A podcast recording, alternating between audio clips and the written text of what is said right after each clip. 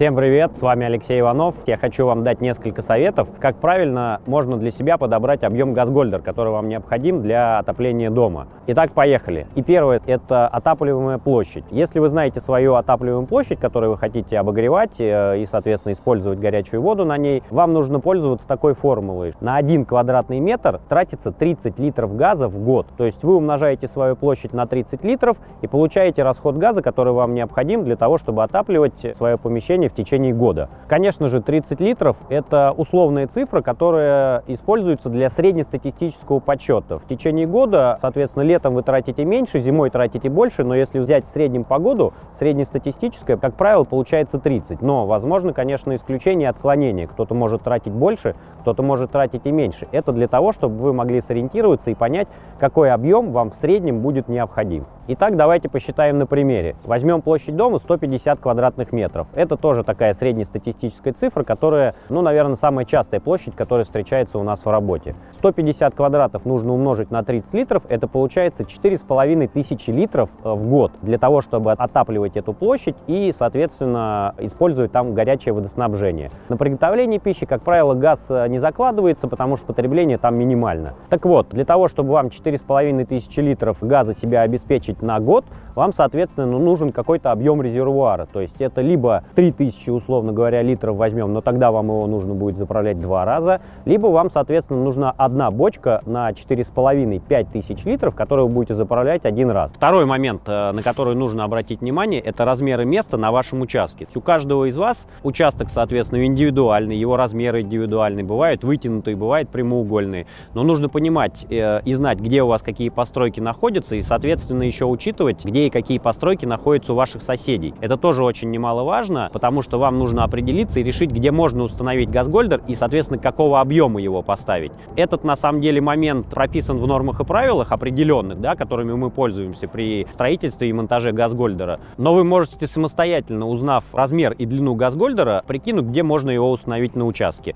Можно ли его закопать на этом месте, либо, соответственно, установить наземно. Если же вы понимаете, что вы не до конца уверены, можно ли в том или ином месте установить газгольдер, то, конечно, лучше вызвать к себе инженера на участок, который уже более грамотно и профессионально, с учетом своего опыта, предложит вам то или иное место, ну и, соответственно, правильно посоветует объем необходимого газгольдера. Третье правило, которое вам нужно учесть при выборе газгольдера, это, соответственно, его стоимость. Если вы рассчитали объем и у вас получилось, например, 4000 литров на год, да, конечно, было бы удобно закопать и установить газгольдер 5000 литров и, соответственно, пользоваться им год. Но бывают такие жизненные ситуации, когда просто не хватает денег, либо нет возможности установить такой газгольдер. Для этого существуют газгольдеры маленького объема, наземного исполнения, мини-газгольдеры. Можно использовать подземный газгольдер, но с меньшим объемом. В этом случае вы должны понимать, что в этом ничего критичного нет, просто газгольдер вам нужно будет заправлять э, чаще. Соответственно, чем меньше газгольдер, тем он быстрее будет заканчиваться, и быстрее вам нужно будет э, вызывать доставку газа и его заправлять.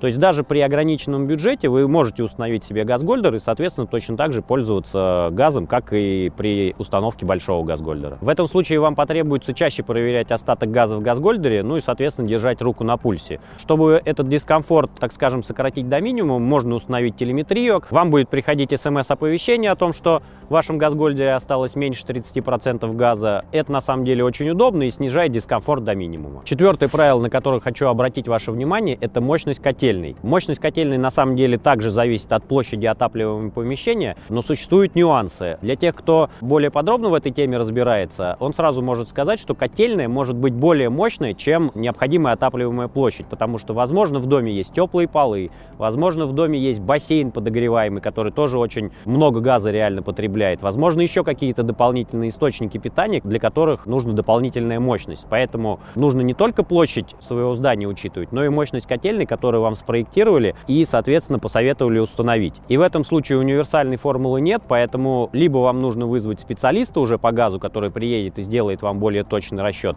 либо, как лайфхак, можете посмотреть в инструкции котла, который вы у себя установили, там есть расход газа, который он потребляет, количество литров в час, либо в минуту. И вы, соответственно, тоже можете примерно прикинуть, сколько он будет у вас потреблять в день, ну и, соответственно, отсюда рассчитать объем газгольдера. Но мой вам совет, лучше вызовите специалиста, он приедет бесплатно и рассчитает это вам тоже бесплатно, и, соответственно, будет у вас более точный расчет, и вы уже не ошибетесь и не потеряете свои деньги. Пятое правило, о котором хочу отдельно сказать, оно на самом деле больше относится к газификации промышленных предприятий, нежели к частным, но и тем не менее частным тоже будет интересно. И это правило звучит как необходимый резерв газа. На самом деле при проектировании и строительстве промышленных предприятий обязательно закладывается такая норма, как необходимый резерв газа. То есть что это такое? Это правило заложено прежде всего для того, чтобы предприятие либо объект газифицированный смогло проработать определенное количество времени автономно. То есть, как правило, такие газгольдеры устанавливаются на какие-то важные объекты, которые нельзя ни в коем случае останавливать, и, соответственно, тепло там должно быть всегда.